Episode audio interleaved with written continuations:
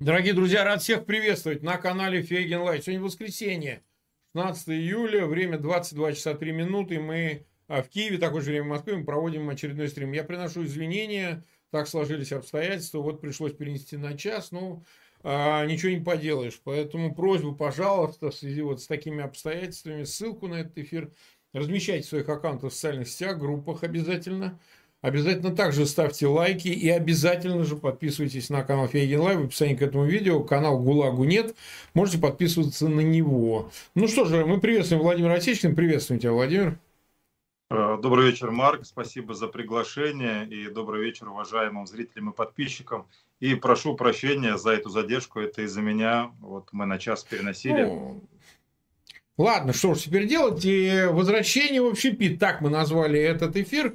Сегодня воскресенье, самое время подытожить все, что происходило на этой неделе, вообще считая информацию, которая появилась. А, ну, вот буквально сегодня, я так видел, что у тебя на канале было размещено видео, где какие-то а, буханки или колонны из них состоит, едет в Беларусь, и предположительно, что это двигаются какие-то контрактники ЧВК «Вагнер». Опять же, непонятное число, непонятно, с чем они едут э, и так далее. Это мы обязательно обсудим. И, собственно, информация по поводу 29 июня. Она разноречивая, но более или менее понятно, что какая-то встреча Путина с э, Советом командиров ЧВК «Вагнер» самим Пригожиным была. Какая-то. Мы не знаем, в каком составе точно, никто не показывает ни протокольной съемки, никто толком не сливает подробной информации, но сам Путин буквально два дня назад Колесникову, там, придворному журналисту из «Коммерсанта» сообщил о том, что да, типа он встречался, да, был Пригожин, и что он там и предлагал, значит, остаться в рамках кампании под командованием некого Седова, и командиры соглашались, а вот Пригожин впереди сидел, не видел. Если кто дочитал всю заметку, там достаточно обширный диалог, не только замечание о том, что юридически никакого ЧВК Вагнер не существовало и не существует. То есть и в прошедшем времени он об этом сказал тоже. Но а, я, как и раньше, держусь той логики, что Э, избрана какая-то из тактик слива Вагнера, какая-то из тактик, да, и ее держатся, потому что многих смущает, а вдруг Вагнер еще для чего-то использует, что может быть из Белоруссии, их то ли отправят в Африку, то ли они будут охранять якобы, но это совсем инфернальная версия, там, границу или даже склады с ядерным оружием, а то и вообще двинуться с севера на территорию э, Украины. Но э, даже сегодня сообщения, которые идут от ЗСУ, они свидетельствуют о том, что вот то, что они видят, это передвижение, оно вообще никакой угрозы не представляет. И что, собственно, отнятая 2000 единиц техника у ЧВК «Вагнер», о чем сообщил э, Коношенко, представитель Минобороны РФ, свидетельствует о том, что оружия-то у них нет. Это раз. То есть э, ни бронетехники, ни снарядов, ни там, не знаю, артиллерии, ни стрелкового оружия. Это все изъято и передано Министерству обороны на его баланс. Но мало того, мало того, так сказать, э, совершенно непонятно, как они дальше будут финансироваться, поскольку, ну, логика такая, что вы за свой счет или там Беларусь финансировать, а Лукашенко уж самое последнее, что хочет, это тратить на них деньги. Ну, на, на мой взгляд. А что тебе известно и как бы ты оценил эту ситуацию? Означает ли это действительно слив Вагнера или же там какое-то второе дыхание? Э, очень объемный вопрос, но ну, давай на поэтапно, буду, да, поэтапно постараюсь ответить, на, насколько смогу. Да. Ну, первое, да, единственная тяжелая техника, которая осталась у ЧВК «Вагнер», которую они с Пригожиным перетащили в Беларусь, это пару экскаваторов. Я уж не знаю, зачем им эти экскаваторы, но, в общем, э, очевидно, что, ну, если серьезно говорить, то ни ракетных систем залпового огня, ни танков, ни какого-либо другого тяжелого вооружения – у того, что осталось от ЧВК Вагнер, я бы назвал это останки ЧВК Вагнер, э, у них никакого тяжелого вооружения нет. Все это забрано. И вся эта история с тем, как он рассказывал тогда заключенным в прошлом году, что у него э, огромное количество там самолетов, вертолетов, танков и так далее, история закончена. И э, Министерство обороны не забрало, а возвратило обратно то, что когда-то списывало с балансов и передавала в так называемую ЧВК «Вагнер» в рамках вот этого грушного проекта второго и третьего управления, главного управления Генштаба, которые как раз реализовывались э, за границей, на Ближнем Востоке, э, в Африке и на востоке Украины. с точки зрения там, там боевых боевой единицы, как подразделения, больше ЧВК «Вагнер» уже не существует де-факто. И де юре его никогда не существовало, теперь еще и де-факто. То, что мы видим, вот эти жалкие остатки, там какие-то буханки, Э, старые УАЗики там, там 30-40-летней давности, которые едут, перевозят какое-то количество оставшихся, которых не принимает к себе Министерство обороны, и, а они действительно не нужны Минобороне, нужны только там какие-то самые опытные специалисты, которые у них были, ну, какой-то там штучный товар, там, единичный. Все остальное э, отправлено в Беларусь. Э, речь идет о сотнях э, боевиков, э, наемников, Э, которых там очень ровным слоем э, Лукашенко размажет, как э, масло по бутерброду, по хлебу. И, конечно, в каком-то месте сконцентрировано, чтобы там несколько тысяч вооруженных боевиков, такого Лукашенко в Беларуси точно не, до, не допустит. С точки зрения России все понятно. В России им не рады, и они вынуждены вот уезжать в такое изгнание.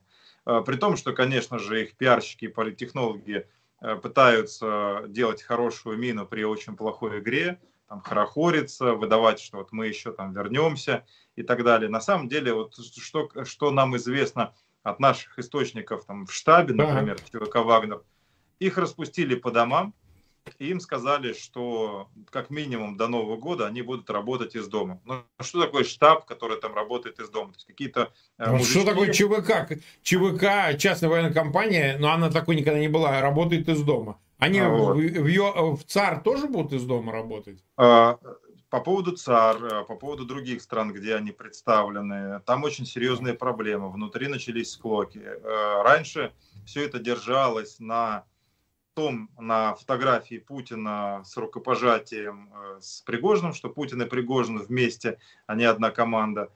Сейчас все понятно, и огромное количество людей, которые там, у них еще остаются в Африке и возвращаются в Россию в порядке ротации, они точно не будут оставаться вот в этих рогах и копытах, и они будут стараться перейти куда-то.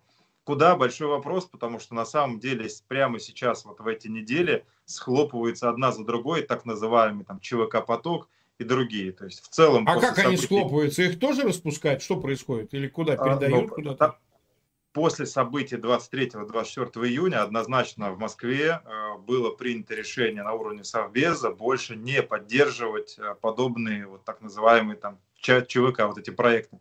Э, если в мае и в начале июня был определенный тренд, и каждая крупная госкорпорация пыталась каким-то образом создать какую-то свою структуру, в том числе для возможного транзита власти, под лозунгом того, что они вот содействуют Минобороне. Теперь все однозначно и понятно. Все, кто э, за, поддерживают нынешнюю линию партии, они обязаны выстроиться в очередь к Иванову, Цаликову и Шойгу, Э, перевести свои там ЧОПы, охранные предприятия и так далее в подразделения Министерства обороны как контрактников, снабдить их всем необходимым и дальше отправить их э, на передовую. А все остальные, кто там готовит какие-то свои личные подразделения в надежде на то, что завтра заиграет «Лебединое озеро», и вот это подразделение будет каким-то образом э, принимать участие в переделе вот этого пирога московского, кремлевского – Э, вся эта история закрывается. И при том, что несколько месяцев назад тот же самый там Газпром, Газпром нефть, они вкладывались очень здорово в ту же самую ЧВК «Поток» и переманивали целый ряд наемников у ЧВК «Вагнер», чем Пригожина сильно раздражали, он там их называл там голубым потоком, как-то там подначивал. Ну да, а, вся эта история сейчас, э, э, во-первых, им не удалось собрать какую-то значимую силу, во-вторых, там, то, что было там на оккупированных территориях Украины, ВСУ их подкосило, очень быстро размотало. Вот. А то, что осталось, в результате те, кто их курировали, теперь поняли, что это не та история, которую можно на блюдечке с голубой каемочкой принести Путину или Шойгу и сказать, вот у нас что-то есть. Э, вся история теперь складывается, как, например, у Росатома, который сейчас в Запорожье на ЗАЭС отправил целую дивизию. То есть, если они хотят э, дружить э, с Шойгу и с администрацией президента, они вынуждены ставить под ружье какое-то количество, там, сотен или тысяч, кого они могут рекрутировать. Э, госкорпорации доплачивают какие-то денежные э, средства сверху, и дальше их уже отправляют, соответственно, э, в войска, в армию, на фронт. Но ситуация там печальная, и поэтому какие-то вот маленькие там ЧВКш, они ничего уже толком не поменяют. А, и я бы хотел все-таки сказать, что первопричина произошедшего это не событие 23-24 июня, как многие пытаются из политтехнологов преподать, что вот тогда была кульминация. На самом деле в начале майских праздников – Э, в Москве было принято решение о том, что больше Пригожину не только заключенных не будут давать, ему и откажут в государственном финансировании, в продлении сотрудничества между группой компаний Контор, Ну да, это, это было следствие, потому что, извини, э, контракт подписывать 1 э, июля с Минобороны, это тогда и было принято. Это в канун уже подписания этого контракта 23-24 июня произошли эти события. Но сама ситуация, она дозревала в течение нескольких месяцев. Это, конечно, это совершенно очевидно. Более того, если ты вспомнишь события, ежегодно Путин всегда выводил э, там, сотни тысяч людей в разных городах с портретами погибших во Второй мировой войне. Они да. это называли «Бессмертный полк». Как ты понимаешь, в этом году этого не было э, массового вот этого явления. Почему этого не было? Потому что э, Пригожин с пиарщиками, с политтехнологами, они заготовили э, целый ряд портретов погибших э, вагнеровцев – с тем, чтобы с ними вместе выходить и чтобы вот эти вот портреты погибших сейчас э, в этой войне, которую Путин называет очень осторожно там СВО, э, что вот эти вот вагнеровцы, они прошли вместе с э, героями Великой Отечественной войны. Они, конечно же, этого допустить не могли, потому что уже на тот момент они понимали, что они будут это зачищать бульдозерами. Вот, поэтому решения были приняты, и нам это было известно. Я тогда написал, по-моему, 8 мая, когда нам источник сообщил, я написал там «Зиэнд», э, конец, э, с фотографией Пригожина, с, э, про ЧВК «Вагнер». Буквально на следующий день там случился прилет э, Хаймерса по Первомайску, по их штабу службы безопасности особого отдела. Тогда еще там Пригожин и его политтехнологи попытались раскрутить, что вот смотрите, вот это Осечкин, вот это все написал, потому что он якобы там связан там с Украиной, с ВСУ или угу. с ГУД. И вот э, они как бы планировали... Со всеми да, сразу. Да, то, да, конечно, мне в Биарриц бы во Францию отправили в депешу, что они завтра Хаймерсом собираются добить. Э, ерунда. Нет, э, нам из Москвы прислали информацию, что, в принципе, по нему принято решение после, в том числе, очень серьезных э, международных скандалов.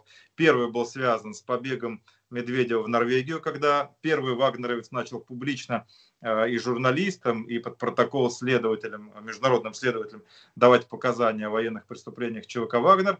И в апреле, как раз э, там, 17 апреля, мы опубликовали ряд свидетельств и показаний э, бывших участников ЧВК «Вагнер», которые начали обличать Евгения Пригожина, Дмитрия Уткина, их сообщников и вот всех этих главарей террористической организации – в убийствах и россиян, в убийствах мирного населения, в пытках, в убийстве пленных и так далее, и так далее. И вот эта вот вторая волна, она прокатилась в международной прессе очень мощно. Э, в Киеве офис генерального прокурора совместно с СБУ, они приняли решение, возбудили уголовные дела в отношении Пригожина и ЧВК «Вагнер». И дальше уже э, было понятно, что международное сообщество будет на это реагировать. Во Франции здесь э, Сенат и парламент – приняли решение и признали ЧВК Вагнер террористической организацией. Но это не только во Франции, это по всей Европе такие решения. Конечно, но я просто говорю то, что я точно там знаю, и вот это причинно-следственная связь. И поэтому для Путина стало очевидно, что дальше уже вкладываться еще там какое-то количество миллиардов долларов и евро тратить на ЧВК Вагнер бессмысленно, они разоблачены, они стали для него обузой и проблемой. Решил он их слить. А уже э, прекрасно понимая их судьбу и как Путин сливает своих бывших. Э, дальше уже, соответственно, Пригожин с окружением, они поняли, что им нужно что-то делать, чтобы каким-то образом, по крайней мере, обеспечить себе иммунитет от ареста и от той же самой там кувалды или новичка. И вот они решились на это. Не, ну а, а вот интересно, а как они могут себя гарантировать этим э, от этого в Беларуси? Вот как это в Беларуси можно сделать? Никак, мы с тобой прекрасно это понимаем. И вот да, то, но просто многие не понимают. Некоторые ну, комментаторы говорят, нет, вы не понимаете, у Пригожин второй раз пойдет на Москву, сейчас соберет силы, из Беларуси двинется. Я вот, причем это солидные имена это. Люди, которые ну, во всяком случае, в украинских СМИ они там себя позиционируют как крупные специалисты, хорошо разбирающиеся. Я не буду называть имена, сами посмотрите, кто там говорит о том, что, значит, второе дыхание откроется и так далее. Но просто я к тому, что нужно, э, чтобы эти люди, которые не до конца понимают, как работает механизм этой системы, они вникли в тот факт, что действительно это в одну сторону только ходит. Так не бывает. Они второго раза не допускают этой системы. Вот, как минимум. Если Поэтому... позволишь, Марк, да. я да, бы да, вот да, этим да, экспертом да. и специалистом бы тут э, сказал бы два момента. Во-первых, э, Пригожин далеко был не дурак по крайней мере, вот до последних событий. И у него достаточно серьезная разведка отрабатывала и предоставляла ему информацию по линии Генштаба, и по линии ЧВК «Вагнер». И они прекрасно понимали, что с каждым месяцем э, оборудование, вооружение у ВСУ становится все более мощным и современным. Э, они прекрасно понимали, какую новую тактику начинают э, применять, когда дистанционно там минами и другими э, средствами они разбивают на участки и секторами зачищают, освобождая территорию вот в рамках этого контрнаступления. Поэтому помимо составляющей того, что они поняли, что с ними никто не будет продлеваться и не будет впереди никаких там ни новых наград, ни денежных средств, они четко понимали, что если они еще там месяц-другой попробуют остаться под Бахмутом, то в принципе их а, там ВСУ и Залужные обнулят. Вот. И они, конечно, не камикадзе в этом плане. Они сделали все возможное, чтобы использовать эту карту, разыграть чтобы оттянуться сначала в полевые лагеря, ну а теперь уже вот прятаться где-то там в палатках в Беларуси. А что касается нападения там с севера на Украину, там mm-hmm. настолько укрепленная линия, что тот же самый Пригожин и Уткин, они четко понимают, если они туда пойдут, вот все, кто туда пойдут, они там же и останутся. Они далеко не пройдут, и никакого там прорыва не будет. Те, кто их, если вдруг их и заставят э, наступать с севера, это просто их бросит в такие жернова, и ВСУ их однозначно там перемелет. И я не думаю, что они на самом деле на это согласятся. Вот а, они точно не камикадзе, и одно дело заключенных посылать вперед, как пушечное минное мясо, тут они никого не жалели. А самим идти, э, там, что Уткину, что Пригожину, они точно туда не пойдут не, со ну, своими ну, там остатками.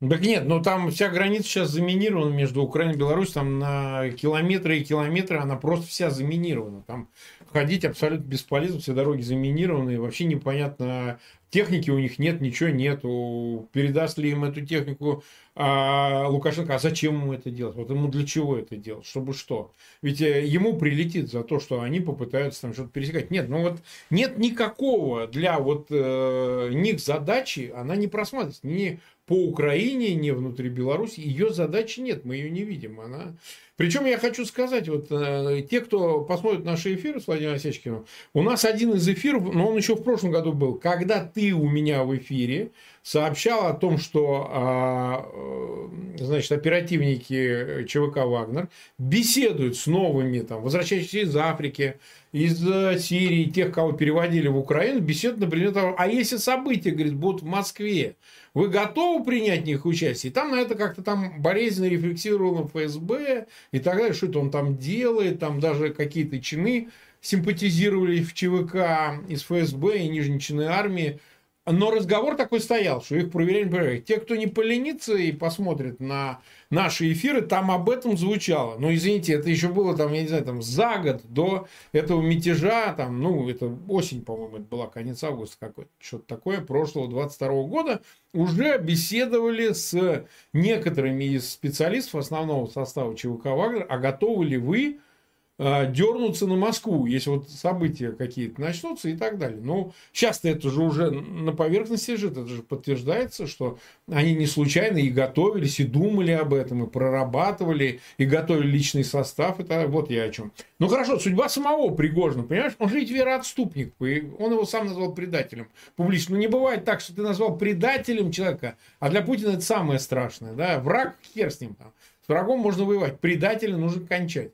И в данном случае как-то вот выглядит так, и многие так оценивают, что ну, это какая-то игра, они там что-то договорились. А, а если бы он был вообще совсем конченый, так его бы сразу бы убили.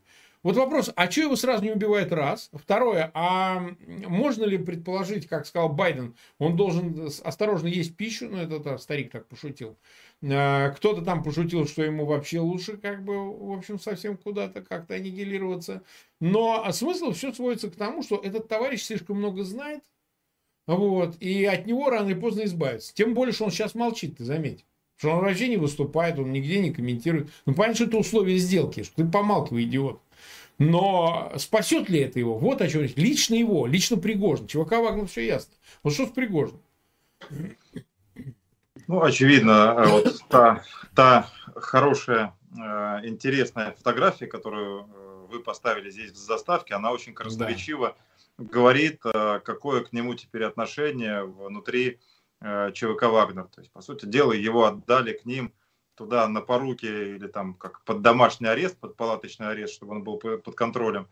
И держат его ровно до той поры, пока не решат вопросы с переоформлением активов ну, да. в Африке и с передачей э, Министерства обороны и там, подразделениям, которые под Кремлем, э, соответственно, африканские активы. Речь идет о десятках миллиардов долларов и евро. Там, интересы, геополитика и так далее. Поэтому здесь есть два фактора.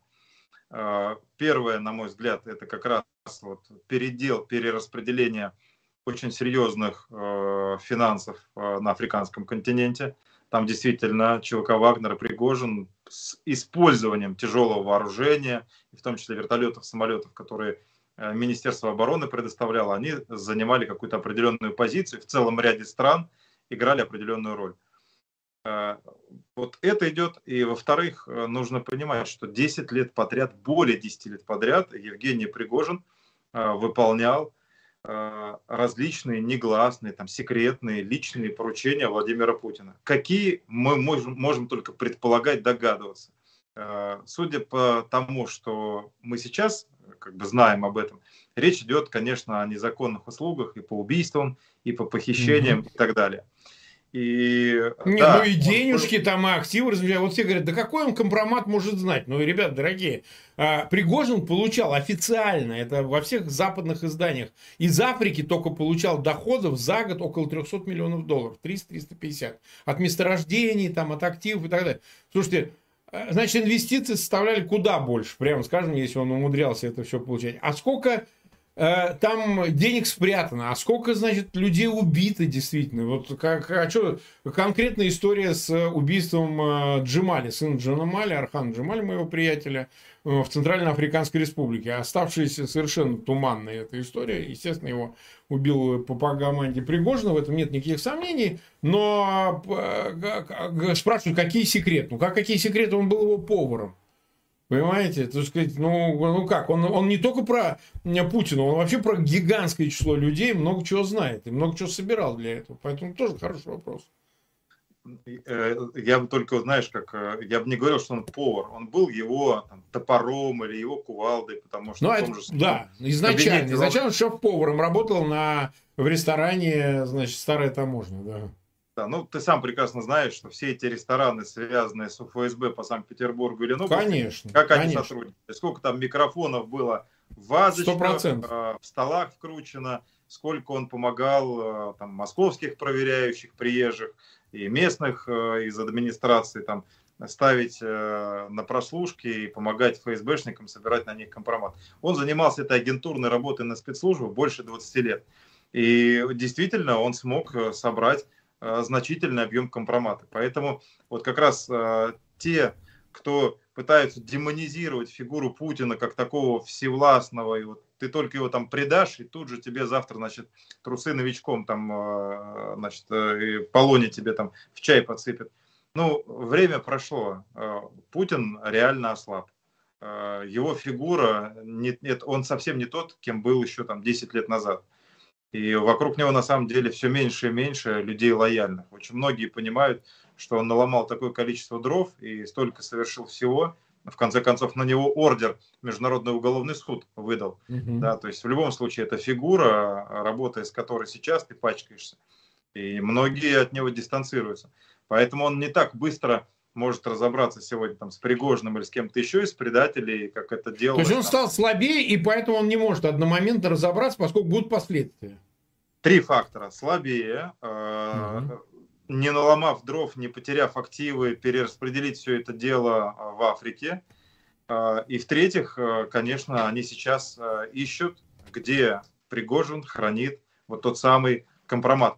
Потому что э, мы точно знаем несколько людей из офиса Пригожина, которые с ним очень близко работали, в том числе в рамках вот, политтехнологов, пиарщиков и фабрики троллей. Они рассказали, что вот то видео, которое э, вышло буквально там меньше, чем за сутки до начала мятежа, в котором он там говорит, что Россия управляет олигархическая там mm-hmm. олигархический клан, что война была начата совсем не из-за тех целей, которые Путин объявлял, что на протяжении более 8 лет э, руководители администрации президента и генералы ФСБ э, рубили бабло и на востоке Украины, и по Сирии, и так далее, что это было не для России сделано, а для олигархов и для путинского окружения. Э, у, этой, у этого видео, это только первая часть, и Пригожин записывал еще две версии второй части – одна помягче, а другая совсем э, разгром и полностью весь расклад. В том числе и по поводу того, что на самом деле происходило, начиная с весны 2014 года на востоке Украины. Потому что он как раз с Уткиным, они прямые участники того, что там творилось вместе с Бородаем, вместе с Сурковым, как они ну, зачищали да, да, да. местное население, как они устраивали по чужим флагам Э, всякие диверсии, провокации для того, чтобы настроить э, жителей Донецкой и Луганской области против Киева, против Украины и поддерживать там сепаратистские настроения, э, как они там зачищали буквально в прямом смысле слова и убивали. Целый ряд так называемых полевых командиров и комбатов, которые Э, хотели какой-то самостоятельности, но точно не готовы были встраиваться в эту иерархию под Суркова, под администрацию президента и под Путина, и о чем-то там думали, там, коммунистическом и так далее. Вот, то есть, если они сейчас это бы все вывалили... Ну, там вот этот вот Бедняков, Беднов, по-моему, его звали, этот, э, которого вот они точно, это они его ебнули. Там, там, не, там, там немало э, вот, э, подобных персонажей было 14-15 год, там буквально конец 14-го, начало 15-го, там целый ряд таких громких были убийств, которые были преподнесены как якобы то, что это там действует там ВСУ либо СБУ, а на самом деле это они зачищали для того, чтобы э, полностью выстроить э, там с контроль вот эту иерархию пирамидальную там с Плотницким, с Бородаем, замкнутые на Суркова, которые в доску э, Сурковско-Путинские и так далее. Поэтому они как раз здесь, они его киллер, они его там топоры, кувалды. И, конечно, если они заговорят и в полном объеме все это сейчас вывалят, но тогда огромное количество людей на востоке Украины откроет глаза и поймет, что, э, в общем, где на самом деле настоящие были враги, начиная с 2014 года, которых они воспринимали как якобы там союзников, там друзей, там ли там не братьев и так далее. Вот здесь о, о чем идет речь. Э, и, конечно, Путин хочет как раз и активы забрать, потому что он не один в этой жизни. Вокруг него там Ротенберги, Ковальчуки, Тимченки, Патрушевы, Бортниковы, которым тоже хочется кушать, и которым хочется это все, конечно же, забрать. А что касается самого э, Пригожина и его активов, э, ну, сейчас прорабатываются два варианта изъятия у него всего этого. И у него, и Уткина. И ФСБ их, конечно, сейчас взяла э, полностью там за жабры, они их контролируют, их финансы. И если раньше тот же самый там служба экономической безопасности ФСБ приказывала банкам под нулевую процентную ставку э, давать Пригожину возможность обналичивать похищенное из бюджета для того, чтобы переводить это все в кэш и платить наемникам, сейчас в обратную сторону те же самые ФСБшники сделают все, чтобы вот это вот финансовое казалось бы, империя Пригожина, она сейчас будет складываться как карточный домик, а активы будут перераспределяться между теми игроками, которые в этой истории как раз э, стояли за кадром и давали всему этому совершиться. Ты очень правильно сказал, что мы еще осенью 2022 года здесь с тобой на огромное количество людей, на аудиторию, э, говорили э, об этом заговоре, говорили о том, что внутри ЧВК «Вагнер» они действительно готовятся к э, возможному там, государственному перевороту, к тому, что они опрашивают в порядке ротации вернувшихся из Сирии, из Африки, о их готовности подписать контракт впервые, подписать контракт на там, их работу, наемничество внутри России и на применение минометов и пулеметов в Москве, в московском регионе. Мы об этом говорили еще осенью. И, конечно, и ФСБ это прекрасно понимали, и ФСО Да нет, конечно, понимали. они это знали все. Почему они это все допустили?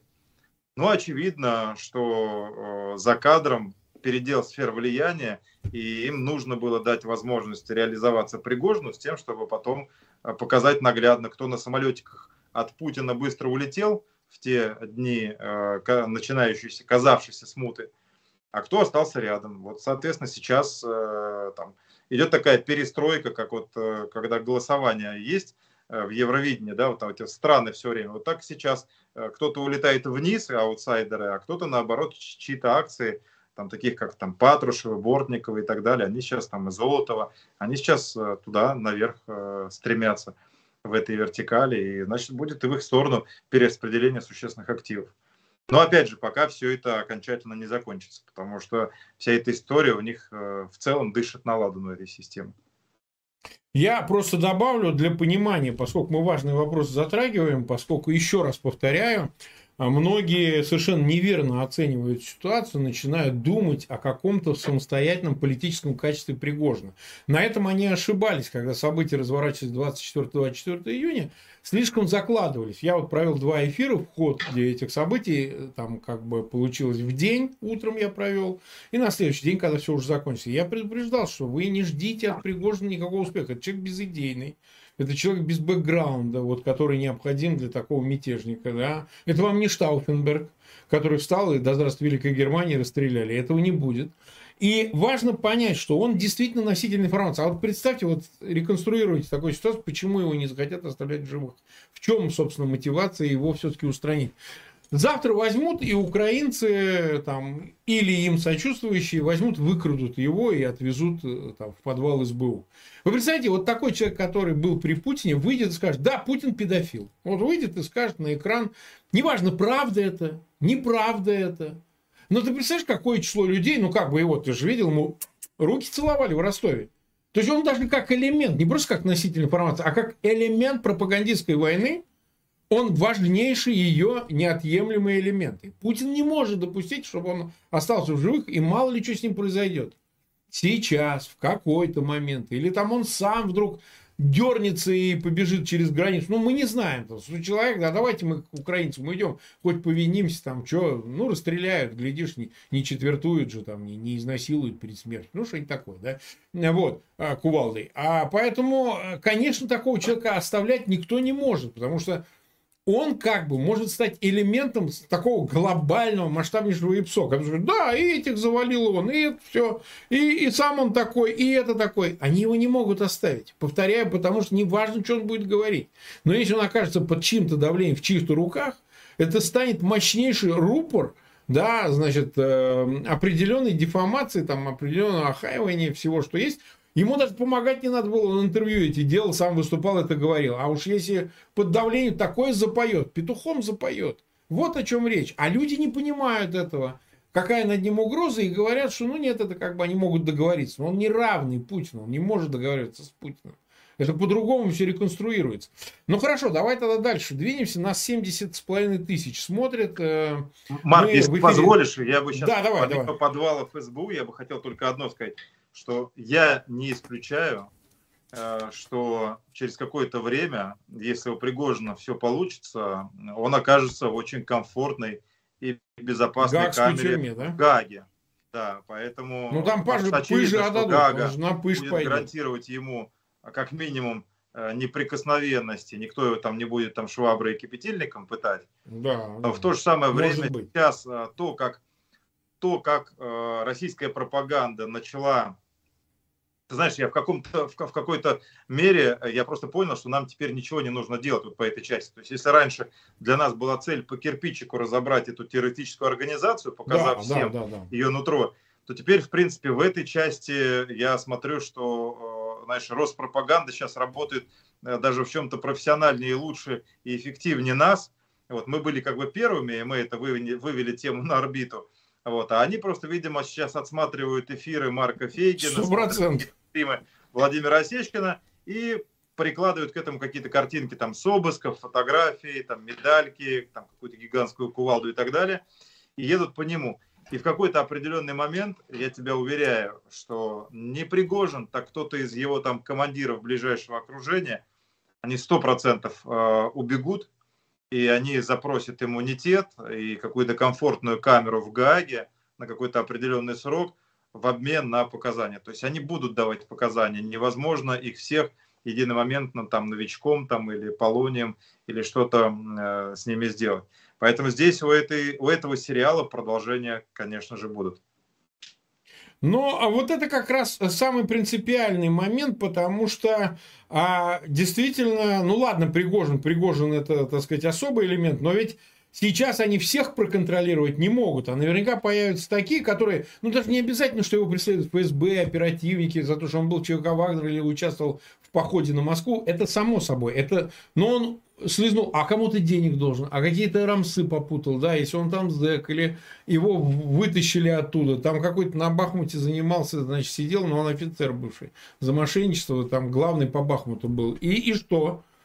Ему э, либо тут кувалда, либо там. Ну и поэтому, может быть, лучше слиться. И поэтому, так сказать, э, желающих дать показания в Гааге сейчас увеличится кратно. Сейчас мы вернемся к одной политической истории, связанной с ЧВК «Вагнер». Сейчас мы ее покажем на экране один документ, который появился в телеграм-каналах. Ты его тоже опубликовал у себя на экране. Эм, сейчас мы выведем этот документ, фотографию. А вот э, сейчас буквально секунду. Это так называемая декларация, которую 1 э, мая 2014 года подписали Пригожин и эм, э, вот этот самый Уткин с позывным «Вагнер». А, героя России, который э, вот сейчас она на экране показывается, я ее зачитаю. Значит, декларация в связи с тяжелой ситуацией на Украине, это они так пишут, о необходимости защищать Донбасс, сердце России, мы ниже подписавшиеся обязуемся соблюдать следующие правила. Повторяю, это на обыске документ о создании ЧВК «Вагнер» был найден в рамочке, висел в квартире у Пригожина. Обязанности директора, это то, что подписывает Пригожин. Первое, обеспечить оружием. Второе, обеспечить финансирование. Третье, обеспечить гарантии для двухсотых и трехсотых. Четвертое, обеспечить постоянной работой. Пятое, защита от статей за наемничество кстати, 359 УК РФ. Шестое. Решать все вопросы коллегиально. Седьмое. Принимать личное участие. Восьмое. Не идти против русского народа. Еврей Пригожин молодец. Не надо против русского народа. Девятое. Делай, что должно, будь что будет. Ну, это как бы, понятно, зэковская штука. Э, подпись директор Пригожин. Обязанности командира. Пишет э, Уткин из Вагнера. Тоже, кстати, подписано. Первое. Подобрать коллектив. Второе. Обучать людей. Третье. Избавляться от дезертиров. Четвертое. Сухой закон. Алкоголь, наркотики. Пятое. Решать вопрос вопрос коллегиально. Шестое, в полной мере использовать полученные знания и опыт и выполнять задачи до конца. Седьмое, самое главное, сейчас мы это будем обсуждать, не идти против ВВП, не идти против Путина. Восьмое, не врать и не лукавить, да, говорить как есть, ну и так далее. И там видно какая-то приписка, им тут же, наверное, то ли оружие дали, то ли чего. Но 1 мая 2014 года, получается, с этой декларации создается ЧВК Вагнера. Знаменитый, их там нет. Вот это они там есть. Ну, тут, понятно, средства связи, СВД вот им дают, ПКМ, печенек, РПГ, РПГ, ну, в общем, и так далее. Вот смотри, судя по этой бумаге, а она, я думаю, раз он себе в рамках повесил э, у себя в квартире, Пригожин главный тезис был не идти против ВВП. Не думаешь ли ты, что Пригожин, начав свою эту байду, он не собирался действительно с самого начала идти против системы и против ВВП, как это написано в седьмом пункте, собственно, при создании ЧВК «Вагнер», а все-таки расчет был, что Путина либо заставит, либо он сам согласится с требованиями Пригожина, как минимум отставит э, Шойгу и Герасимова, и как бы Пригожин займет какую-то ключевую позицию, не обязательно официальную, но не официально, поставит Суровикина и Мизинцева, соответственно, туда и туда, и тогда он вообще в шоколаде и так далее. На Значит ли это, на твой взгляд, что они все равно сохраняли лояльность Путину? Ну вот Уткины, Прибауткины, сам Пригожин, э, значит, он еще и против русского народа не ходит.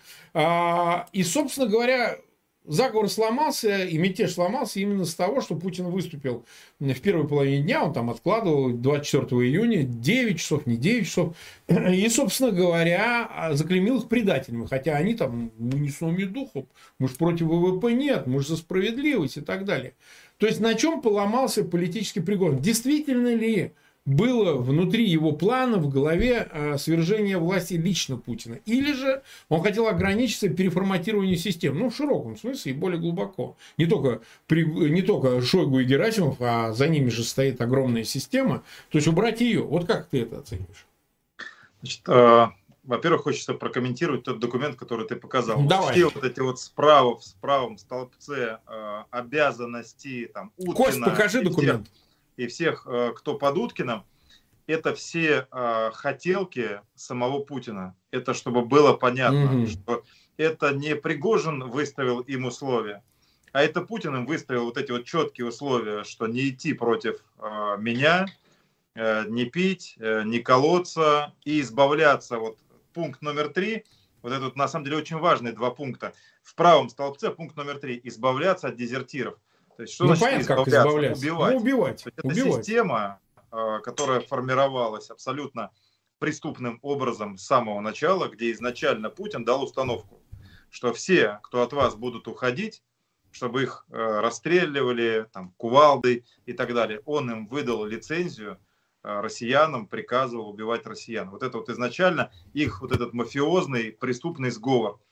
А, то есть это все, что вот справа в столбце, это были однозначно хотелки Путина. А вот слева в столбце это уже, соответственно, хотелки этих самых наемников Путкина и других там бывших грушников, ВДВшников, спецназеров, которые к нему туда пришли.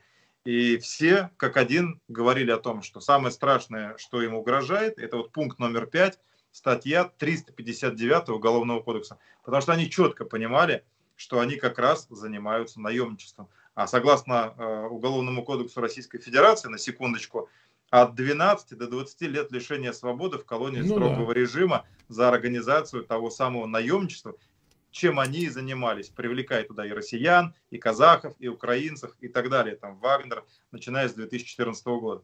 Поэтому здесь как раз э, это свидетельство того, что это как раз мафия. И э, стоял за этим, за всем Путин. Как лично Пригожин, э, якобы там просто повар, поставщик продуктов питания и так далее, мог брать на себя решение вопроса о том, что он будет блокировать работу Следственного комитета, Генпрокуратуры, Следственного управления ФСБ по 359 статье Уголовного кодекса. Однозначно здесь подписантом является Пригожин, а за кадром стоял лично Путин, который гарантировал и своим решением, начиная с 2014 года, блокировал нормальную работу следственных органов и крышевал ЧВК «Вагнер» от уголовной ответственности.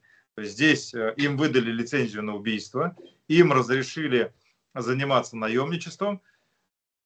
Все это сделал, конечно же, Путин, но при этом при условии. Ни в коем случае не разворачиваться против него. И он э, там, чтобы, если, чтобы ты понимал, если его вот в новогоднюю ночь с 22 на 23 год Путина спросить, кто его предаст и кто за него будет стоять горой, вот в топе его любимчиков, кому, кого да, он поддерживал и так далее, был ЧВК Вагнер, как личная гвардия, которая по его приказу, ему очень импонировало, что у него есть карманные головорезы, которых он держит в черном теле, в серо-черной зоне нелегальный, если что, он их всех там посадит и так далее, на них у ФСБ есть компромат. И он был деморализован, когда его вот это вот... Э, я же не случайно весной представил документальный фильм «ЧВК Путлер». Там очень четкая аналогия, что это не Вагнер, там, композитор, да, а это Путин, который стал Путлером э, у всех э, на глазах. И он сильно, конечно, был деморализован, когда все это произошло, когда они пошли против него. Отвечая на твой вопрос, какая цель была э, вот этого всего, цель была именно шантаж Путина и получение от него подписей в проектах э, указов об отставке директора ФСБ и министра обороны, соответственно, с целым рядом заместителей и приход к власти в российский силовой блок тех, кто стоит на запасном да. пути уже много лет, кто томится и кто очень хочет. Э, круг этих генералов, здесь не нужно быть Шерлок. Ну вот смотри, Холмсом. да, вот ты назови их конкретно. То есть правильно ли мы понимаем, что, например, такой как Королев мог вполне э, заместить место Бурсукова, которому за 70 лет и че, ой, этот, Бортникова, я извиняюсь. Да, и Королев такой, ну, относительно молодой, он тоже между 50 и 60, но это все-таки человек с амбициями большими. И э, такой, как Королев, мог вполне себе видеть в этом перспективу, а почему нет-то? Э, есть два типа генералов, которые одни э, принимали активное участие в этом заговоре, а другие занимались его оперативным сопровождением и им не препятствовали. Вот к первым генералам, которые вместе с Пригожиным все это готовили, можно отнести бывшего заместителя министра обороны Мизинцева, да. который их снабжал Э, еще работая в армии, э, там, по, по линии материального обеспечения и так далее, и так далее, и который после своего увольнения сразу тут же стал заместителем э, Пригожина и Уткина в ЧВК «Вагнер», при том, что очевидное было унижение. Замминистра обороны и ушел к заместителям, к вот этим вот к нелегалам. Ну да. А, Суровикин. Это человек, с которым они, Пригожин и Суровикин вместе еще, начиная там с Сирии, с э, соучастие в целом ряде мероприятий, и дальше их там совместные там семейные бизнесы. Там, ну, то есть, э, компании. надо прямо сказать, и с тем, и с другим бабки пилили. И с Мизинцевым, и с Суровикиным. Совместные Они... и бизнес, и бабки, и это серьезные бабки. И пилили. в бане парились, и, и с днем рождения да. поздравляли, и так далее, и так далее. Все это было. Э, Алексеев, ГРУ, э, силы специальных операций. В любом случае, э, по линии ГРУ первый заместитель начальника ГРУ курировал как раз проект ЧВК «Вагнер», и с ними очень тесно работал еще по линии... Еще раз, само ЧВК «Вагнер» — это проект второго и третьего управления, главного управления Генштаба, которое раньше называлось да. ГРУ. Это то, что они делали за границей, во внешней среде, все их спецоперации, диверсии, захваты, то, что сами они официально делать не могли, для этого было ЧВК Вагнер у них. Вот. Э, и э, да, давай не будем сбрасывать со счетов э, Рому Гаврилова, которого турнули и которого Золотов не отстоял. Да, того, из когда... Росгвардии. Да, да, он пришел из ФСО в Росгвардию, обещал Золотову помочь, был на позиции начальника ГУСБ Росгвардии и так далее, и так далее. В результате закупили кучу компьютеров, там, там, производства европейского, американского с переклеенными лейблами. Все эти коммутаторы, маршрутизаторы были открытой книгой до там, первых месяцев войны. Конечно же, в рамках снятия информации с технических каналов связи они прекрасно понимали э, перемещение колонн Росгвардии, и поэтому их просто выжигали буквально там. И, имеется в виду, снимали западные спецслужбы и передавали информацию Украине ну, кто конкретно, там, американские, европейские или украинские, э, это уже, наверное, там, скажем так, я сейчас не, не хочу вот в эту сторону уходить, как бы заниматься там в сторону там шпионажа. Ну, какая разница, западные, мы же говорим западные, какие, да, мы не знаем. Да, ну, очевидно, что они, э, Росгвардии, их перемещения в первые месяцы были как открытая книга, и поэтому именно все их колонны, вот где они направлялись, они только куда-то выходят, их тут же выжигали. Вот. Э, Гаврилова тогда за это сняли. Чуть не посадили. ФСБшники приезжали с обысками, с выемками в его кабинет. Золотого тогда очень здорово досталось по ушам, потому что это его прямая ответственность была.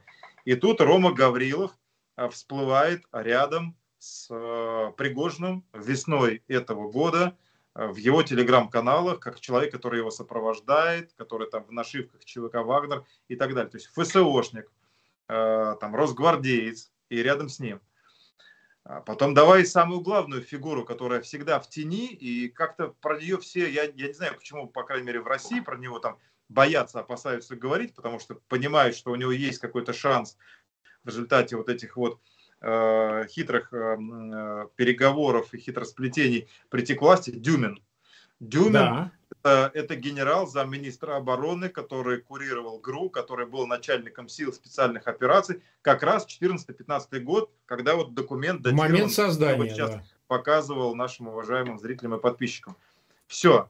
Человек, который стоял у истоков, кто все это согласовывал, кто им помог получить первую базу э, 10-й бригады спецназа Молькина 51-532 войсковая часть с полигоном, с первым вооружением и так далее, и так далее. И Дюмин, что он э, спит и видит там до конца своих дней работать губернатором небольшой Тульской области? Нет, конечно. У Дюмина были очень серьезные, до сих пор есть серьезные амбиции вернуться либо на Фрунзенскую уже в качестве министра обороны, либо директором ФСБ. Вот кто стояли за кадром всей этой истории.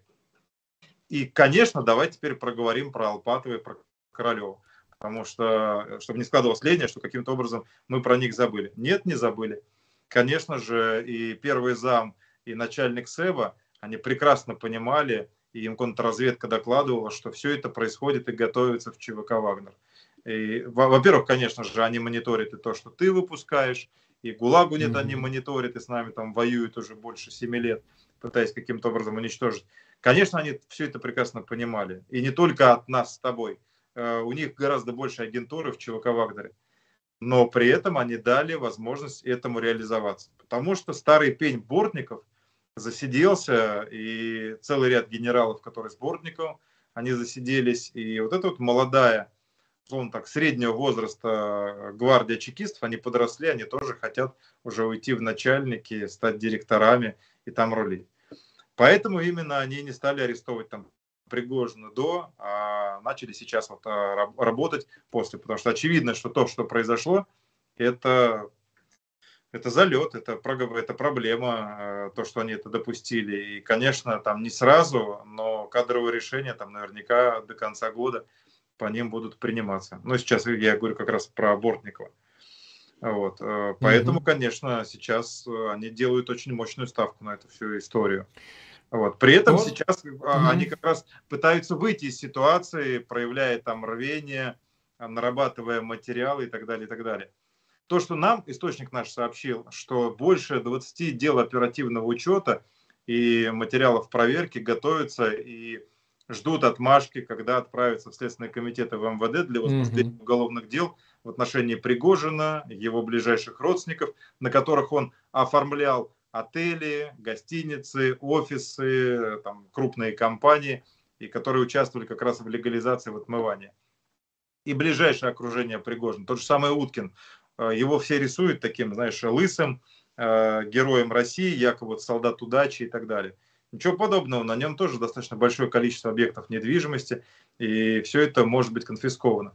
Но до какой-то поры сейчас идет там торг, и еще раз, там, видимо, ждут отмашки от Кремля, когда уже запускать вот этот экономический каток уголовных дел с тем, чтобы окончательно все это отнять и поделить. А что касается, вот ты не спросил, э, но я хотел да. бы здесь, да, про возврат денег, когда, помнишь, газель, э, две газели денег изъяли у него. С миллиардами, а потом, да. А потом вернули, и Некоторые даже начали это подавать как еще... Да это вернули на зарплату. Это была действительно зарплата ЧВКшников. И ее надо все равно хоть Пригожину, хоть любому другому отдавать-то надо было. Потому что нахрена возбуждать ну, этот... Э, там, знаешь, там были и доллары, и рубли, и евро, и золотые слитки. Извини, золотыми слитками зарплата не выдается. Но э, э, мысль была, да, ты прав, частично это была на зарплату, но частично речь идет о грант коррупции в этом, в этом вопросе. Ты все ну, изъял. Тоже. Ты завез это все, соответственно, в Следственное управление ФСБ, опечатал. Ты это не можешь забрать. Это сто процентов уйдет куда? Э, в Минфин, э, в бюджет, в казну. Ну да. На карман ты ничего не положишь. Э, а как это забрать? Ну да, а когда вернули, просто... Да, да. А договариваешься с Пригожным, который там вот на твоей картинке сидит, там без штанов, и там, видимо, там про себя думает, там Шойгу, Герасимов, где мои штаны. Вот, соответственно, вернули ему, чтобы он мог расплатиться с вот этими ребятами вокруг себя, с наемниками. Да, и откат, и... вернуть за откат. откат. А, безусловно, здесь не нужно думать, что кто-то это упустил. Конечно, какие-то определенные генералы сейчас это забрали. Не, ну откат это святое, это вообще, это без этого вообще у них ничего не работает, вообще все остановится и все рухнет, если ты там долю не, не отправишь. Поэтому, не, я как раз и думаю, что эти деньги все равно остались в России. Он же не увез их в Беларусь и не смог их там это, каким-то образом транзитировать на свои счета какие-то там, может, за границей на доверенных лиц. Нет, конечно, это газель, но ну, вывезли они ее тут же как бы все туда, туда, туда, туда, давай закрывай дырки и все, и там и такие, и сякие и так далее. Вот, поэтому это ему не в коня корм, так сказать, э, все остальное. А, смотри, давай вот коротко коснемся столкнемся есть версия о том, что не форсирует процесс с убийством Пригожина и некоторыми из лиц, которые вовлечены были в этот поход на Москву, еще и потому, что вдруг обнаружил, что эти настроения в армии точно такие же, как и в ЧВК Вагнер, я виду на низовом уровне. Не там, где по бабкам решается там на уровне Пригожина, а вот этот Попов, генерал 58-й армии, генерал-майор. Там называют сейчас еще нескольких. И в принципе, с обнародованием этой записи стало понятно, что в армии такие же настроения считают, что все разворовано, плохое командование, людей кидают, значит, они погибают просто не в сметных количествах. И как бы сейчас, если ломануть вот совсем уже окончательно по беспределу, там, Пригожин, да, ухлопать, да, то типа вдруг это возбудится, эта серая солдатская масса, скажет, что мы тут в окопах дохнем.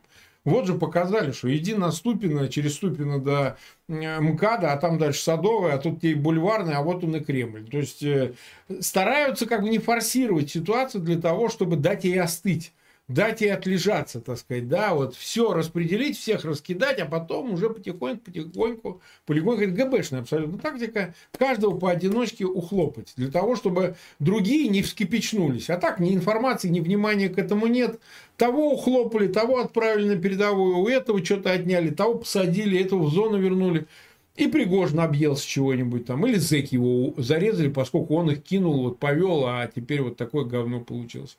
Вот а как ты рассматриваешь эти настроения? Насколько они одинаковые в армии и в ЧВК Вагнера? Э, я думаю, что, э, судя по всему, вторая часть продолжения у этой истории, вот тех событий, которые мы видели 23-24, однозначно будет. На сегодняшний день да, конечно же, они там сейчас заменили ЧВК «Вагнер» штормом Z, специальными формированиями, теми же самыми заключенными, которых теперь инструкторы Минобороны толкают на убой. Там Север Z, различные там другие у них есть там подразделения. Но э, с точки зрения именно там э, э, о кадровых офицерах и солдатах говорить, там есть полное понимание у тех, кто сейчас воюет, что они отстали на десятилетия от э, западных армий и от ВСУ. Вот по э, той же самой там э, отсутствие какой-то контрбатарейной там, противодействия. Там, это на порядок инженерные там, оборудование, системы слежения, распознавания целей и так далее. С каждым с каждой недели, не с месяцем, с каждым днем, с каждой неделей это становится все более очевидно, потому что то, что сейчас делает ВСУ с Залужным, это, конечно, ну, это войдет однозначно во все учебники вот, военного дела ближайших десятилетий, насколько они сейчас искусно применяют все вот эти вот самые последние наработки вооружения, разведданные. Они, конечно же, просто их там нарезают, и те, во-первых, они демотивированы. Слушай, ну все уже понятно, но нету никаких там Э, нацистов, там нету вот того, ну, это да. чего их когда-то отзомбировали и направили на войну. Вся эта история, э, никто в армии в это не верит. Они понимают, что это полная ерунда. Плюс ко всему, они понимают, что такие, как Пригожин, нам говорят, ребята, это все устроили там АПшники, ФСБшники, какие-то олигархи для того, чтобы рейдерским захватом захватить страну, раздербанить. Точно там никто не думал про вас. Та же история там про Э, азовцев, которых э, поменяли на Медведчука и так далее. То есть там, ну, целый ряд, вот можно за последний год, э, история с Пригожным, которая сейчас всплыла, когда там им рисуют такого рубаху парня, который думает о них, а потом тут же да, власть дворцы, дворцы показывает, что он Э, конченый мудак, э, олигарх с дворцами, с вертолетными площадками. И с дочкой, доча, доча, да. доча там какая там не, не, не снилась этому Столярову, как он сказал, с булками, как бы. Это был да, ребенок. Да, да, абсолютно, абсолютно, конечно. Вот. И они понимают, что все это время им врали. Вот. Э, и, и плюс ко всему, еще раз подчеркну, в первую очередь, конечно, это не какие-то там морально-нравственные их терзания, а четкое осознание в российской армии, что у них все устаревшее, и они демотивированы, и у них никакой перспективы в этой истории не будет. Поэтому в какой момент они окончательно дрогнут и там несколько дивизий развернутся и поедут в Москву, как минимум прекращать войну, а возможно и по гамбургскому счету там разбираться с Саликовым, с Ивановым, с Шойгу, с Путинами и со всеми остальными, все это не за горами. Именно поэтому сейчас испуганно и Путин, и Золотов, они сейчас уже тяжелое вооружение в Росгвардию передают для того, чтобы, если что, по крайней мере, вокруг Москвы, московского региона, держать оборону и в считанные там часы там рыть вот эти рвы, и останавливать военную технику. Они к этому готовятся. Здесь не нужно думать, что Пригожина там отобрали у него там штаны, отправили, и на этом все закончилось. С Пригожиным все понятно. Нет, с а Пригожиным вот. все понятно. А теперь сама тема остается. Тема остается, дорожная карта всем понятна. Вопрос лишь в том, в какой момент и когда э, все это дело приостановится и прекратится. Именно поэтому они сейчас и думают над какими-то новыми подлостями, в том числе вот отправляя Э, там, отдельный э, разведбатальон э, из бывших грушников и так далее, сформированный буквально там в последние недели туда, к территории атомной электростанции, тоже не просто так. То есть, очевидно, они будут каким-то образом что-то придумать, чтобы всех отвлечь от того, что произошло сейчас. Потому что, еще раз подчеркну, российская армия демотивирована, деморализована, воевать никто не хочет, а самое главное, нечем.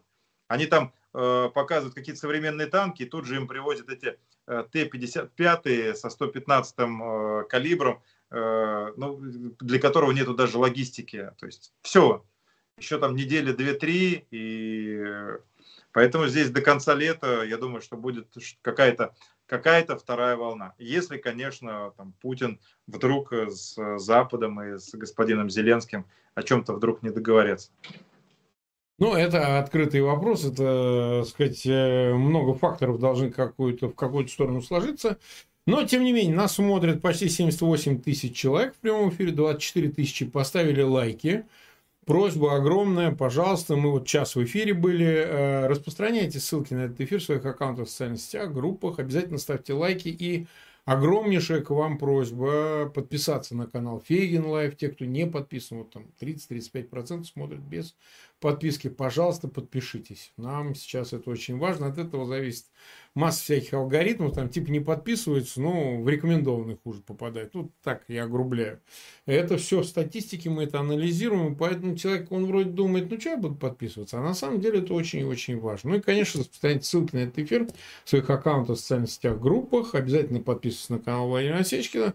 Ну хорошо, на сегодня мы закончим. Час все-таки поговорили вроде как все, что смогли, обсудили, но оставим на будущее, посмотрим, как будет развиваться ситуация, обязательно к этой и к другим темам вернемся и поговорим еще раз. Спасибо, Владимир, спасибо всем зрителям. Спасибо, Марк, спасибо всем.